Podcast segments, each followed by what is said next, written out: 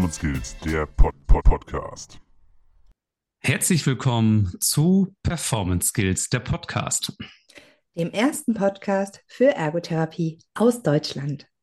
Diese Folge entstand in Zusammenarbeit mit der Ergopraxis.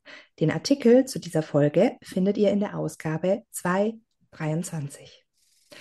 Hallo Robert. Hallo Sabrina. Heute aus meiner Küche.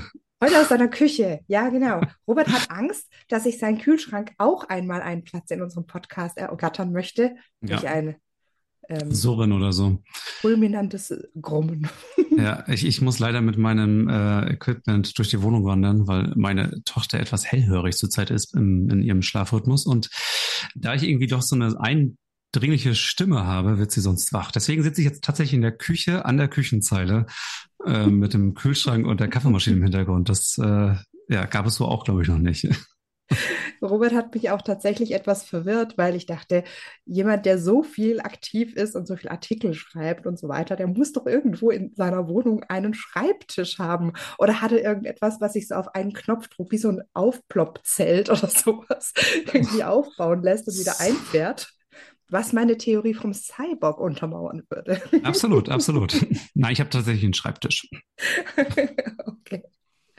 So, liebe HörerInnen, wir sind natürlich nicht alleine, sondern wir haben in dieser Folge wieder jemanden als ähm, Expert, als Expertin eingeladen, und zwar die Birgitta Schmeißer, die hat einen Artikel geschrieben zu einem sehr spannenden Thema, denn es geht um Handschrift und Digitalisierung. Das ist bestimmt für die äh, HörerInnen, die pädiatrisch arbeiten, unfassbar interessant, aber auch alle anderen kommen auf ihre Kosten, denke ich. Hallo Birgitta, schön, dass du da bist. Hallo liebe Sabrina, hallo lieber Robert. Ich freue mich mega, dass ich hier sein darf. Und ja, das ist ja noch mein tolles Weihnachtsgeschenk so kurz vor Heiligabend, ähm, dass ich hier sein darf und einfach hoffe, dass ich viel Content rausbringen darf. Und ähm, ja, grüßt natürlich auch ganz herzlich die Hörerschaft. Sehr schön. Wir freuen uns. Schon. Ja. Ja, was wolltest du sagen, Sabrina? Wir müssen uns besser absprechen. Ja. Ich freue mich schon, wenn das jemand hört, Cocktail schlürfend im Sommer oder so. Als Weihnachtsgeschenk. Stimmt. Also die Folge wird, man muss es sagen, wir, ne-, wir nehmen die tatsächlich jetzt im Dezember auf. Ähm, welchen haben wir heute? Den 21. Die Folge kommt erst im Januar raus. Ja, genau. genau. Das heißt, wenn ihr sie hört, ist das Jahr schon vorbei. Richtig, richtig. Also aber man kann ja immer Weihnachten feiern, sage ich. Absolut. Die Geburtstagsfeier ähm, sind bei mir immer feste. Herzlich willkommen, also unabhängig von der Jahreszeit. Birgitta, stell dich doch einmal bitte unseren HörerInnen vor und vielleicht erzählst du auch noch ein bisschen was über deinen Werdegang. Das mache ich sehr gerne. Also mein Name ist Birgitta Schmeißer. Ähm, ich habe erst Jura studiert, dann das Pferd gewechselt und bin vom, sag ich mal, von der Kraft des Wortes zur Kraft der Betätigung gekommen, zur Ergotherapie, da ähm, Betätigung ja auch Heilmittel und Therapieziel zugleich ist und habe seit 2011 eine Ergotherapiepraxis in Berlin-Wilmersdorf und ähm, habe vor zwei Jahren meine Kassenzulassung zurückgegeben. Ich hatte eine allgemeine Praxis, die alle Fachbereiche bedient hat und ähm, habe jetzt eine Praxis, die auf die Pädiatrie spezialisiert ist. Ähm, zur Ergotherapie bin ich gekommen, eigentlich durch meinen Werdegang. Ich hatte eine furchtbare Schulkarriere, also sitzen geblieben, Ehrenrunden, ähm, Schulabbrüche, bin dann ähm, ja, habe in der Fabrik gearbeitet, bin dann wieder zurück, weil ich den Unterschied zwischen körperlicher und geistiger Arbeit gemerkt habe und ähm, habe dann mein Abitur gemacht. Allerdings auch von falschen Glaubenssätzen der Lehrer ähm, war ich äh, ja auch beeinflusst. Mein Mathelehrer sagte, Birgitta, du wirst nie Mathe können und das was was bringen. Und ich habe dann auch tatsächlich ähm, Abitur in der Mathe-Klausur, ich musste Mathe nehmen in der Kombination, die ich hatte, null Punkte geschrieben. Also das ist eine glatte Sechs einfach. Und ähm, ja, ich habe 20 Seiten gerechnet, Vorder- und Rückseite, beschrieben, abgegeben. Da hätte ich gepflegt nebenan zum Bäcker gehen können, Kaffee trinken und ein Stück Kuchen genießen. Und ähm, ja, hatte immer Schwierigkeiten auch in der Schule. Ähm, allerdings, weil mein Vater auch sehr streng war und auch mal die Hand ausgerutscht ist bei den Matheaufgaben. Deswegen ging bei mir die, sage ich mal, Jalousie runter. Und der zweite große Einschnitt war 1997, ähm, wo ich meinen Bruder bei einem Verkehrsunfall verloren habe. Er ist auf dem Fahrrad tödlich verunglückt. Ein ähm, LKW hat ihn überrollt und er war sofort tot. Und ich habe gemerkt, ab dem Zeitpunkt, ähm, ja, wie von einer Sekunde zur anderen das Leben auf den Kopf gestellt wird und ähm, nichts mehr so ist wie vorher und habe mir da geschworen, das Mutterschiff Erde besser zu verlassen, als ich es vorgefunden habe und Plätze zu schaffen für Kinder und Jugendliche, die durch die Stürme des Lebens gegangen sind, also sei es jetzt Tod, Krankheit, ähm, Schwierigkeiten in der Schule, ähm, in der sozialen Interaktion, ähm, ja, denen wieder zu helfen, eine Balance zu bekommen und ähm, dadurch habe ich dann hier diese Praxis auch gegründet und ähm, einen ähm, Verein, einen gemeinnützigen, den Ankerplatz e.V. für die Gesundheitsförderung für Kinder und Jugendliche 2017. Bin da mit ganz, ganz vielen Projekten unterwegs. Ein Großprojekt ist ein Feriencamp an der Ostsee in der Lübecker Bucht. Ich äh, möchte nicht nur die Schule reformieren, sondern auch ähm, die Ergotherapie, nicht nur in Bezug der Digitalisierung, sondern auch mit dem Segeln als Wassersport und ähm, ja, bin dabei jetzt gerade eine Online-Praxis umzusetzen, wo wir auch Klienten in Dubai, in China haben und in Länder die Ergotherapie zu bringen, in die Klassenräume und in die Wohnzimmer oder Kinderzimmer besser gesagt, wo es keine Ergotherapie gibt. Und ähm, da leben viele deutsche Familien und ähm, ja, brauchen einfach Unterstützung und Hilfe.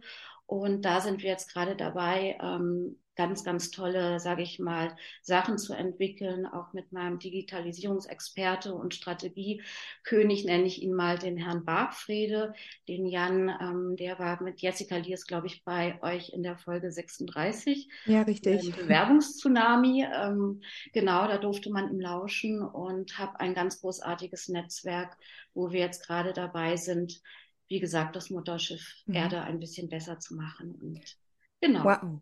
Vielen Dank, dass du uns mitgenommen hast in deine vielen Projekte. Ich könnte mir vorstellen, dass jetzt schon viele HörerInnen denken, was? Und uns vielleicht schon deswegen viele Anfragen schicken. Aber da bist du ja auch offen dafür. Jetzt Total. gehen wir aber auf ein Steckenpferd von dir. Und zwar mhm. möchte ich ähm, zunächst einmal darauf eingehen, wie wichtig ist denn in unserer digitalen Welt oder zunehmend digitalen Welt das Handschreiben noch, also die Handschreibung. Wie wichtig ist die heutzutage noch? Ja, liebe Sabrina, ähm, sehr, sehr, sehr wichtig. Also nicht nur, weil ich gerne Liebesbriefe bekomme. Ich bin ja schon älteres Baujahr, also 74, als Deutschland Weltmeister wurde. Und ähm, das finde ich schade, dass das in der heutigen Zeit weggeht, weil der Brief gerade in der Ergotherapie, wir arbeiten mit einem Sinn, ist haptisch. Ähm, man kann, also man hat ihn in der Hand, man kann dran riechen, man kann ähm, was auch immer. Und ähm, Schreiben mit der Hand ist ja nicht nur eine, äh, sage ich mal, kulturell sehr, sehr wichtig und ähm, sondern auch ein Persönlichkeits-, also ein Ausdrucksmittel der eigenen Persönlichkeit. Und ähm, gerade in der heutigen Zeit finde ich es sehr, sehr wichtig, dass ähm, auf die Individualität eingegangen wird. Und es gibt ja auch ähm, Graphologen, die ähm, anhand der Handschrift erkennen, ähm, ob man, ähm, wie die Charaktereigenschaften sind, was ich auch mega spannend finde. Und ähm, ich sage auch, Handschrift hat ja was, was bleibt. Also wenn man schreibt, dann ähm, ja, es ist ein Ausdrucksmittel einfach der eigenen Persönlichkeit. Von Gefühlen, ähm, Sprachen, Gedanken, Gedanken aufzuschreiben, ist auch sehr wichtig. Und ähm, was ganz, ganz wichtig ist, das Schreiben mit der Hand ähm, also Handschrift ist Kunstschrift, das Schreiben mit der Hand ähm, ist wichtig, weil dadurch ähm, Feinmotorik gefördert wird, wenn man den Stift in der Hand hält und schreibt und ähm, dadurch natürlich auch im Gehirn, sage ich mal, die Merkfähigkeit, die Gedächtnisleistung verbessert wird und ähm, ähm, in der Schule jetzt die Leistungsstärke auch gefördert wird und äh, Rechtschreibung, die Merkfähigkeit, die Kreativität, die Fantasie. Also ähm, der Schreibprozess ist sehr komplex und ähm, ich bin ein großer Fan davon, weil es auch einfach hirngerechtes Lernen und Schreiben dann ist. Genau. Ja, du hast, du hast es ja gerade schon so ein bisschen angerissen, also was so ein bisschen im, im Kopf ja auch passiert, ne? also auch was für Fähigkeiten letztendlich auch dadurch gefördert werden können. Und, dann in, und in deinem Artikel beschreibst du ja auch, dass die ähm, Aufnahme eines Lernstoffes von Hand nicht vergleichbar sind mit dem Eintippen äh, auf der Tastatur. Das heißt, dass die Aufnahme einfach äh, des Lernstoffes besser anscheinend ist, wenn wir sie mit der Hand schreiben, äh, anstatt sie ähm, mit der Tastatur einzutippen. Vielleicht kannst du hier kurz noch mal den Zusammenhang verdeutlichen zwischen Handschrift ähm, und Lernen und eine Frage würde ich sogar noch hinterher schieben, was bei uns im Kopf passiert. Also was passiert bei uns im Kopf, wenn wir schreiben? Sehr, sehr, sehr gerne, Hubert. Also wenn wir schreiben, ich sage immer so, man kann es sich so vorstellen, ähm, es gab früher diese Bleistifte, ich weiß nicht, ob ihr die noch kennt, mit so einem kleinen Radiergummi oben drauf. Na klar. Und mhm. Ich sage immer, ähm, das Gehirn ist der kleine Radiergummi, also der große Radiergummi und der Bleistift ist der verlängerte Arm vom Gehirn. Und alles, was man schreibt, was man also auf Papier kritzelt, sage ich mal, kritzelt man auch ins Gehirn. Es werden ähm, im Gehirn dadurch motorische ähm, Gedächtnisspuren angelegt, unter anderem auch ähm, visuelle, aber die motorischen, das sind die wichtigen. Es, ähm, also man hat äh, farbgebende Verfahren gehabt ähm, und ähm, hat dann ähm, festgestellt, dass zwölf Areale, also zwölf Regionen im Hotel, äh, im Hotel, im, mein Gehirn ist mein Hotel, herrlich. Also ähm, natürlich ähm, jetzt hier wieder durch meinen Kopf geht. Naja, ähm, genau. Ähm, genau. Zwölf Regionen ähm, sind in der Verbindung und feuern. Mhm. Und ähm, das ist natürlich super. Und ähm, dieser Schreibprozess fordert nicht nur diese zwölf Verbindungen im Gehirn, dass die aktiv sind, sondern die Bereiche, sondern auch ähm, veranlasst, dass 30 Muskeln in Bewegung gesetzt werden und 17 Gelenke. Also das ist richtig viel, was da los ist. Und im Vergleich zur Tastatur, das kann man sich ja auch gut vorstellen, wenn man schreibt, hat man den Stift in der Hand, man macht die Bewegung, man macht die Buchstaben, ähm, den Bogen vom B oder was auch immer. Und ähm, bei der Tastatur tippt man ja einfach nur eine Taste. Also entweder das K oder das A, aber es ist die gleiche Handbewegung. Das ist jetzt keine, dass man das K oder das, ähm, was auch immer halt ausformt und schreibt. Und dadurch wird nicht dieser, ähm, diese motorische Gedächtnisspur im Gehirn angelegt, sondern nur diese visuelle, das Tippen alleine und ähm, genau. Und was da auch ganz, ganz spannend ist, ähm, dass es wurde eine Studie gemacht im Kindergarten, also wo Kinder nicht schreiben und nicht lesen können, noch nicht mhm. können. Und man hat eine Gruppe, die Hälfte hat man mit der Tastatur Buchstaben lernen lassen und die andere Gruppe hat man richtig mit Stift und Papier die Buchstaben schreiben lassen können. Und es ist, das Ergebnis war wirklich so, dass die Kinder, die ähm, geschrieben haben mit Stift und Papier, bessere kognitive Leistungen hatten. Und was ganz spannend ist, ähm, was ich ganz toll finde, das Gehirn liebt Chaos. Das heißt also, die Kinder, die jetzt ein B geschrieben haben, haben das mal größer, mal kleiner, mal mehr nach rechts, mehr nach links geschrieben. Und dadurch ist die Wiedererkennung der Kinder des Buchstabens größer. Also das ja. ist auch noch, als wenn man jetzt ein B ah, immer nur mit der mhm. Taste schreibt, ähm, ist es ja immer dann gleich. Und ähm, deswegen ähm, ist das auch nochmal ähm, ein Punkt, sage ich mal, für, für die Schreibschrift mit der Hand. Genau. Richtig spannend. Also das ist mir tatsächlich noch nicht gekommen, dass ja zum Beispiel auch Wiedererkennen von anderen Schriften später oder also oder im, im Kindesalter ja dadurch auch gefördert wird, weil sie dann schon diese unterschiedlichen Ausführungen kennen. Spannend. Genau. Mhm. Genau anhand dessen, was du jetzt ausgeführt hast, ähm, Handschrift und Digitalisierung, ist das ein Widerspruch für dich? Ganz und gar nicht. Also es ist eine gegenseitige Ergänzung. Ähm, sicherlich, also es gibt Sachen, die sind einfach wichtig, die man mit der Hand noch schreibt. Wie, was ich auch gesagt habe, weil einfach die ähm, die Leistung besser ist, die kognitive. Ähm, was ich ganz großartig finde, ist, dass man mit der Digitalisierung ähm, Prozesse einfach erleichtern kann, beschleunigen kann. Man hat ähm, ein, einen schnellen Zugriff auf eine große Wissensquelle, wo man sich Informationen holen kann. Ähm, das Wissen aber zu verankern im Gehirn, also das Gehirn ist keine Festplatte, wo man das schnell jetzt mal raufkriegt, das dauert. Und dafür ist es natürlich besser, dann die Handschrift zu nehmen. Wenn wir jetzt zum Beispiel auch einen ähm, Spickzettel machen oder einen Notizzettel, Einkaufszettel, wenn wir den mit der Hand schreiben, bleibt es auch länger in unserem Kopf, als wenn wir den jetzt tippen würden. Mhm. Und wir sind auch, ähm, sage ich mal, genötigt, dass wir die Information ähm, schon vorher aussortieren. Also wenn wir jetzt ähm, mit dem Laptop schreiben oder mit der Tastatur, schreiben wir das meistens eins zu eins ab. Wenn wir mit der Hand, wenn man jetzt im Studium ist zum Beispiel als Student und ähm, sich Notizen macht von, von der Vorlesung oder vom Professor, fällt das weniger aus. Man filtert vorher schon zwischen wichtig und unwichtig. Mhm. Und das ist, ähm, ist auch ganz spannend. Also genau. Ja, auch ganz interessant irgendwie, weil ist mir gerade so gekommen, ich habe auch ein Tablet und habe aber auch einen Stift dafür und mhm. mache manchmal auch Notizen, also mit meiner Handschrift, aber in meinem Tablet. Ja. Das ist ähm, dann auf dem Touchscreen oder. Genau, genau, genau, ja, ja. Genau, und das ist auch nochmal ganz spannend. Ähm, also wenn man in einer Hierarchie geht, was jetzt förderlich fürs Gehirn ist, mhm. ist das besser als Schreiben mit der Hand. Danach kommt dann die Tastatur tippen und zum Schluss kommt dann der Stift, dieser digitale Stift. Ah, okay, weil okay. man ähm, zu viel Aufmerksamkeit hat auf die Bewegung, weil die Oberfläche vom Tablet sehr, sehr ja. rutschig auch ist. Und ähm, das wäre auch nochmal ähm, so, so ein Thema, dass man sagt, die Digitalisierung, dass man die Oberfläche des Tablets rauer macht, also wie eine Papierform. Denn das ist ja, ja. auch das, was ja auch fürs Gehirn wichtig ist oder fürs Lernen. Wenn mhm. wir schreiben, bewegen wir ja das, ähm, die Handfläche mit dem Stift über das Papier, dass wir taktil-kinästhetische, sensorische Informationen bekommen, mhm. die dann im Gehirn ankommen. Und wenn man das übertragen könnte auf die digitalen ähm, Hilfsmittel, das wäre natürlich sensationell. Mhm. Es ist super interessant, dass du das ansprichst, weil ich, also ich schreibe schon ab und zu mit diesem Stift auf meinem Tablet mhm. ne, und äh, das stört mich schon irgendwie von der Haptik. Also, weil das mir zu glitschig ist, wenn ich schreibe. Also, das ist irgendwie, habe ich genau. da kein Feedback. Ja. Bei mir ist es auch oft so, ich, ähm, oder auch wenn man schwitzt oder so, ne, das kann, kommt drauf an, was man schreibt, aber äh, dass man dann äh, halt auch ausrutscht oder dass man, ähm, ja. genau, wie du sagst, von der Haptik ist das Gewöhnung. Absolut, ja. ja. Mhm.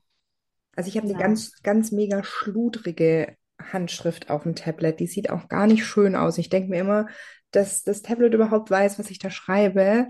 Ähm, das ist schon eine Kunst. Darf ich noch mal kurz zusammenfassen? Das heißt, wenn ich mir zum Beispiel einen Einkaufszettel oder einen Spickzettel oder sowas schreibe per Tastatur, kann ich mir das weniger gut einprägen, weil weniger ähm, Faktoren oder weniger Reize einfach in mein Hirn kommen, mit denen ich das verknüpfe. Kann man das so abgespeckt zusammenfassen? Genau, perfekt, Sabrina. Also umso mehr Reize wir haben über sämtliche Sinnesorgane, umso besser können wir uns was im Gehirn merken. Das fängt schon an, wenn man einen Einkaufszettel schreibt und mhm. man trinkt einen Kaffee dabei und kleckert und dann kann man sich das merken, ah ja, die Nudeln standen ja neben dem Kaffeefleck, den man hat. Also man verbindet das. Mhm. Und ähm, das sind Sachen, oder man macht ein Eselsohr ein Blatt oder so. Das merkt man sich und dadurch kann man sich dann auch besser daran erinnern. Eine mhm. unbewusste Mnemotechnik. Genau. Sehr gut. Okay. okay, ich würde zur nächsten Frage mal rüberkommen. Äh, Birgitta, also Personen mit einer Leserechtschreibschwäche können die Nutzung eines Tablets für den Unterricht beantragen, um auch gerade in höheren Stufen ähm, sich nicht so auf die Rechtschreibung zu konzentrieren, also beziehungsweise sich mehr auf den Lernstoff zu fokussieren. Jetzt sind wir natürlich, die Ergotherapeuten, die Meister der Kompensation und der Adaption. Und steht diese Kompensation für dich nicht im Widerspruch zur Wichtigkeit des Handschreibens? Nein, überhaupt nicht. Also Ausnahmen bestätigen die Regel, sage ich immer. Und wenn man dadurch Kindern oder Schülern ähm, den Schulalltag erleichtern kann, mhm. und, ähm, ich habe da immer als bestes Beispiel meine großartige Mitarbeiterin Teda. Also ich darf sie benennen, ich habe das im Vorfeld geklärt, ähm, die auch LRS hat und ähm, die andere Strategien entwickelt hat, die sensationell sind. Da schlägt sie mich aber um Runden. Und ähm, es ist so, dass ähm, bei der Tastatur was ähm, sehr förderlich ist jetzt für Kinder mit Rechtschreibschwierigkeiten oder LRSler, dass ähm, die Tastatur entlastet das Arbeitsgedächtnis. Das Arbeitsgedächtnis sitzt direkt hinter der Stirn und ähm, ist nicht zu verwechseln mit dem Kurzzeitgedächtnis. Das Arbeitsgedächtnis ähm, ist dafür da, dass es nicht nur wie das Kurzzeitgedächtnis Informationen speichert, sondern sie auch verarbeitet und dann wieder abgibt. Also die Informationen, das sind sieben, man sagt immer sieben plus minus zwei Informationen, die gleichzeitig gehalten werden können und ähm, die sind zwischen 20 und 45 Sekunden drin. Und das brauchen die Kinder, wenn sie ein Diktat schreiben. Sie müssen wissen, was sie am Anfang schreiben, wenn wie der ganze Satz ist. Und ähm, das ist gerade das Problem bei den Kindern mit Rechtschreibschwierigkeiten oder LRS. Und die können dann dadurch das Arbeitsgedächtnis entlasten, weil sie dann nur noch tippen auf der Tastatur und sich den Fokus also den Fokus wirklich nur auf den Inhalt des Lernstoffes richten können und nicht mehr auf das Schreiben an sich. Und da würde ich das unheimlich befürworten. Mhm. Okay, super. Danke, dass du das hier nochmal so klar dargestellt hast. Wir sehen also, die Digitalisierung ist eine große Chance, auch in der Ergotherapie. Ähm, wir gehen jetzt mal ins Wünsch dir was Land und du darfst dir deine Wunschzukunft in, in Bezug auf die Ergotherapie und Digitalisierung gestalten. Was würdest du, wenn du die Macht hättest, für morgen alles verändern? Und was würde digitalisiert werden und was denn nicht? Also das war meine Lieblingsfrage. Da will ich gleich mal betonen. ähm, diese Wunschfragen sind super. Also ähm, ich also ich finde das ganz großartig. Also erstmal vorweg natürlich die eins zu eins Situation in der Therapie oder im Gespräch von Mensch zu Mensch. Die kann man nicht ändern und die möchte ich auch nicht ändern. Also die wird, glaube ich, auch eher im Zeitalter der Digitalisierung an Wert gewinnen. Ähm, ich würde es ganz, ganz großartig finden, ähm, wenn ich jetzt wie in dem Aufbau unserer Online-Praxis, dass wir halt die Ergotherapie im Bereich Prävention, Gesundheitsberatung, ähm, Begleitung ähm, anhand von digitalen ähm, Produkten ähm, ja, in die Welt bringen und ähm, wirklich da helfen können, sei es jetzt mit, ähm, dass wir Videos haben. Man kann auch Telemedizin machen, also dass man wirklich auch in die Klassen geht, ähm, es ist, die Digitalisierung ist eine ganz große Chance, glaube ich. Ich habe, das ist immer mein Lieblingsbeispiel. Ähm, in unserem Schulsystem ist ja diese Gleichmacherei. Alle Kinder müssen überall gut sein. Und mhm. ähm, wenn ich ein Eichhörnchen, eine Ente, eine Frosch, eine Giraffe und ein Pferd vom Baum stelle und sage, nun klettert da mal hoch, da wird das Eichhörnchen natürlich sofort oben sein und die anderen Tiere sind unten. Und genauso ist es in der Schule. Unsere Kinder, also auf den Regelschulen, es gibt tolle Privatschulen und auch andere Schulmodelle, aber der größte Teil sind ja nun mal die Regelschulen. Ist es so, dass die Kinder, die müssen in Chemie gut sein, die müssen in Musik gut sein, die müssen in Deutsch gut sein, in den Fremdsprachen, Naturwissenschaften.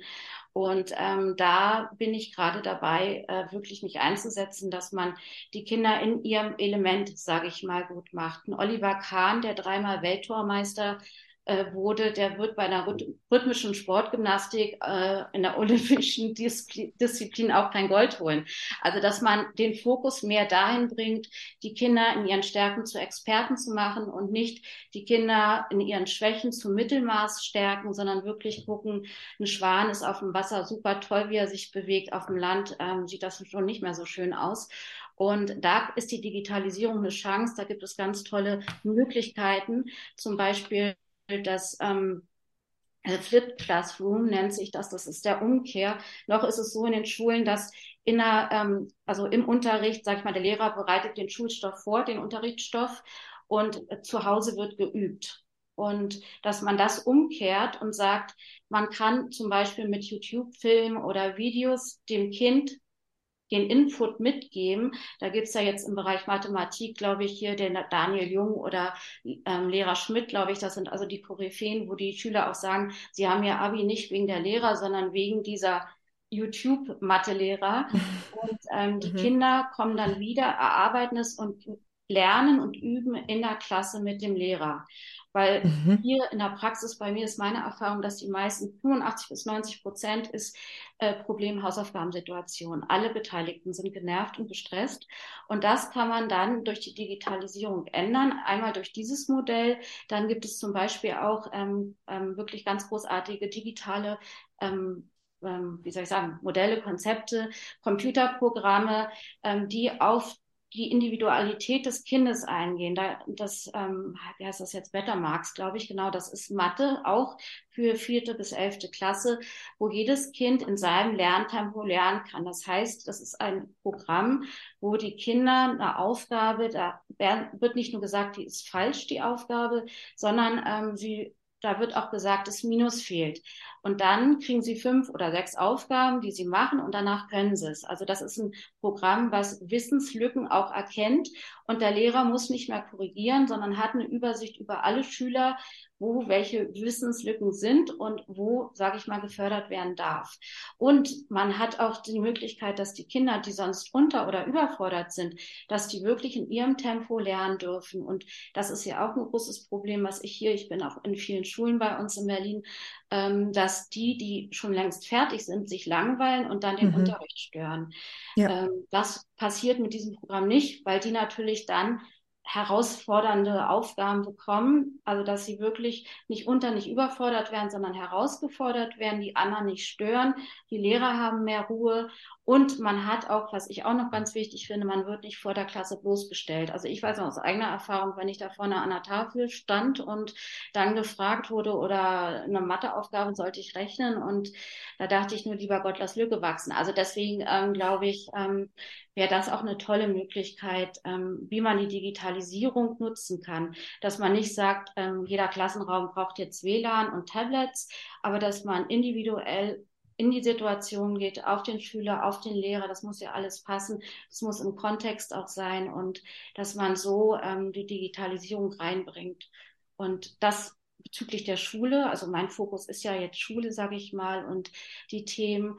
Und auch, was ich super finde, ist die ähm, Befund, also bei der Befundung, gerade jetzt in der Erfahrung als Praxisinhaberin, wo ich viele ja, Mitarbeiter hatte, die kamen von der Ausbildung frisch, die hatten nicht viel Berufserfahrung oder sie hatten Berufserfahrung, aber keine guten Anleiter und waren sich unsicher in der Befundung. Und die haben dann durch diesen ähm, Stabilo Ergo Pen, sage ich mal, das ist auch ein digitaler Stift, der mit einer App verbunden ist, mit einem Tablet, wo ähm, das Kind ähm, Aufgaben auf dem Papier macht mit diesem digitalen Stift und die Werte bezüglich Stiftdruck, ähm, ähm, ähm, Schreibfrequenz, Dynamik, ähm, das gleich alles weitergeleitet wird und man einen Befundbogen ausdrucken kann, wo einfach viel Sicherheit gegeben wird. Therapieerfolge können nachvollziehbar dargestellt werden im interdisziplinären Arbeiten mit ähm, Ärzten, auch mit Eltern, dass einfach, sage ich mal, äh, frische Ergotherapeuten äh, da auch ein Mittel haben,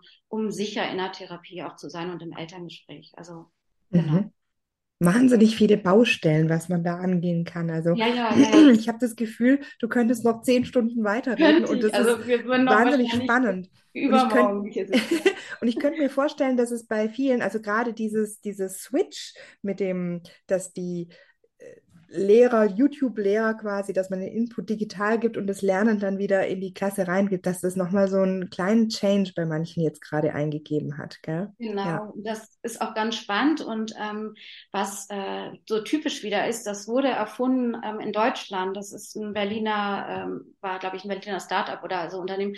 Und in Amerika, in den USA ist es, wird es genommen und äh, wird es gemacht, nur hier wieder in Deutschland. Also da sehen wir auch wieder, wie wir hinterherhinken. Mhm. Und ähm, natürlich muss der Lehrer das Ego ein bisschen zur Seite nehmen, weil er ja natürlich sagt, ähm, okay, ich übergebe das jetzt oder ich mache einen YouTube-Film, wo eine andere Person vielleicht das besser, lustiger erklärt als ich, aber ich bin dann da und kann mit den Kindern üben. Und das mhm. ist natürlich super, weil die ja auch viele, haben ja auch viele zu Hause, die haben nicht die Eltern, die die Zeit haben oder es ist alleinerziehend die Mutter oder ähm, auch im kulturellen Kontext, wenn jetzt ähm, die Sprache nicht beherrscht wird oder so, das ähm, ist einfach eine ganz tolle Möglichkeit. Und auch nochmal, ähm, wenn in der, in der, im Unterricht gelernt wird oder geübt wird, können auch wieder die, die normalerweise schneller fertig sind, den, den anderen helfen. Und Kinder lernen am besten mhm. von Kindern.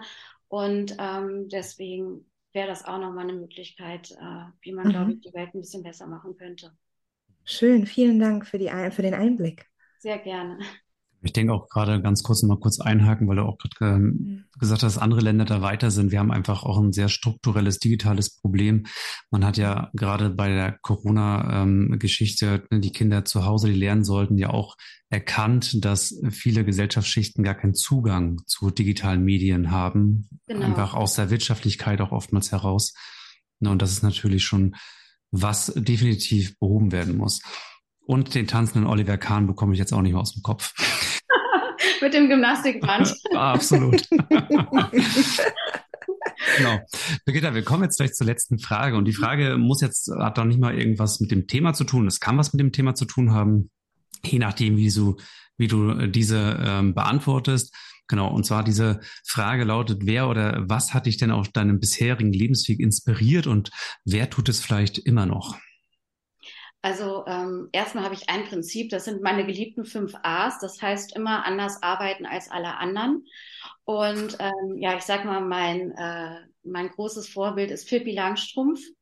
Das ähm, so frei nach dem Motto halt, ähm, äh, das habe ich noch nie versucht, deswegen weiß ich einfach, dass ich es schaffe und dass es klappt und ähm, das ist auch meine Berufung, sage ich mal, den Kindern das zu geben, wenn sie Astronaut werden sollen, dann werden sie es. Also ähm, Träume umzusetzen, das Unmögliche möglich zu machen, generell Menschen, die schöpferisch tätig sind, die Visionäre sind, so wie ihr ja auch, also wie ihr diesen Podcast hier ins Leben gerufen habt und ähm, natürlich auch meine Mitarbeiter, ähm, die ich an dieser Stelle hier auch nochmal ganz, ganz positiv hervorheben möchte, ohne mhm. die ich gar nicht diese ganzen Projekte auch machen könnte, die mir meinen Rücken frei halten und auch ähm, ja einfach äh, so mit so viel Herzblut arbeiten. Und ähm, da bin ich voller Dankbarkeit und Demut.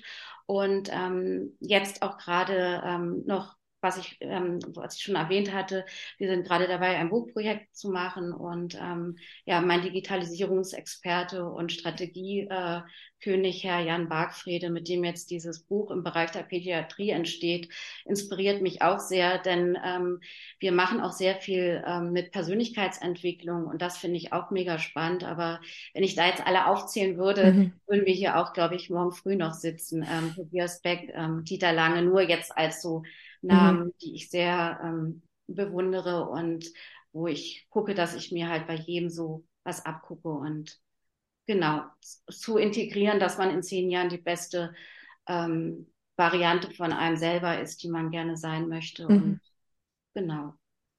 Schön, vielen Dank für diese inspirierenden Worte auch zum Schluss. Und liebe HörerInnen, falls euch Birgitta auch so inspiriert hat und einen der vielen Steckenpferde oder auch gerade die Digitalisierung oder etwas, was sie dazu gesagt hat, euch interessiert, dann dürft ihr sie gerne kontaktieren über uns und zwar info at performance-skills.de. Wir leiten weiter oder beantworten selber, je nachdem. Meistens leiten wir weiter, weil da ist sie einfach die Expertin. genau. Sagen, die haben keine Ahnung davon. Die haben keine Ahnung davon, nein, nein. ähm, ähm, ihr Lieben, kann ich noch mal einmal kurz, ich hatte nämlich eine Sache noch vergessen, ganz schnell. Natürlich. Ähm, ich habe auch noch eine Akademie gegründet und und ähm, jetzt gerade, weil wir so einen Aufruf machen, ähm, mhm. eigentlich hatte ich die Akademie ähm, für, ähm, sag ich mal, Seminare hier vor Ort. Und ähm, aber es ist jetzt, der Trend geht einfach zum Online-Bereich. Und ich hatte mhm. mit dem TFT zusammengearbeitet und ähm, mhm. es ist jetzt überall so, dass man nicht mehr nach München oder Bayern, also München ist ja Bayern, also fängt es schon wieder gut an, nach Hamburg fährt, um dann Seminare zu machen, sondern dass man ähm, online jetzt Seminare macht. Und äh, in der Akademie habe ich jetzt im nächsten Jahr vor, ähm, halt das externe, sage ich mal, Dozenten Online-Weiterbildung ähm, anbieten können. Und wenn da jemand Interesse hat, wäre ich euch sehr, sehr dankbar, wenn die sich dann bei euch melden und ihr das vielleicht weiterleiten könntet. Sofern genau. interessant. Also ihr seht, Birgitta, die sprüht vor Energie und hat wahnsinnig viele Sachen. und ihr dürft uns da, wie gesagt, sehr gerne äh, kontaktieren. Und falls ihr sonst noch irgendwelche Wünsche, Fragen, Anregungen, konstruktive Kritik habt, gerne auch an unsere Mailadresse info at performance-skills.de. Sonst sind wir auch über Instagram oder über Messenger erreichbar. Wir antworten zurzeit sogar sehr, sehr zeitig. Wir werden, wir werden gelobt, Sabrina. Ja, genau, wir werden gelobt, wir werden immer besser. Also, vielen lieben Dank, dass du da warst, Birgitta. War schön, mit dir zu plaudern. Und Genau, ja. ich bedanke mich ganz, ganz herzlichst bei euch, liebe Sabrina, lieber Robert. Es war wunder, wunderschön und ähm, sehr inspirierend und danke. Genau, von mir auch nochmal äh, herzlichen Dank, Birgitta, dass du da warst, dass du heute unser Gast warst und uns wieder also, an, an ein Thema, glaube ich, beigebracht hast, Sabrina, mhm. wo wir wenig Ahnung einfach haben. Das ist nun mal so, das ist ja bekannt, dass wir jetzt nicht so die Pädiatrie-Therapeuten sind. Und von daher vielen, vielen Dank auch von meiner Seite. Und ja, liebe Hörerinnen, liebe Hörer, passt auf euch auf. Ähm, wir können jetzt nur von der Stelle aus sagen, ja, ein frohes neues Jahr, wenn ihr das hört. genau, und, und stehen noch die Feiertage bevor. genau, und es wird äh, im Jahr 2023 sich ein bisschen eventuell was ändern bei Performance Skills und mhm. ihr werdet es zeitnah dann mitbekommen, was sich ändert. Kein Schreck, nichts Schlimmes, eher was Positives. Und in diesem Sinne sage ich Tschüss und bis bald. Passt auf euch auf und alles Gute. Ciao, ciao. Dankeschön. Tschüss. Performance Skills, der Pod -Pod Podcast.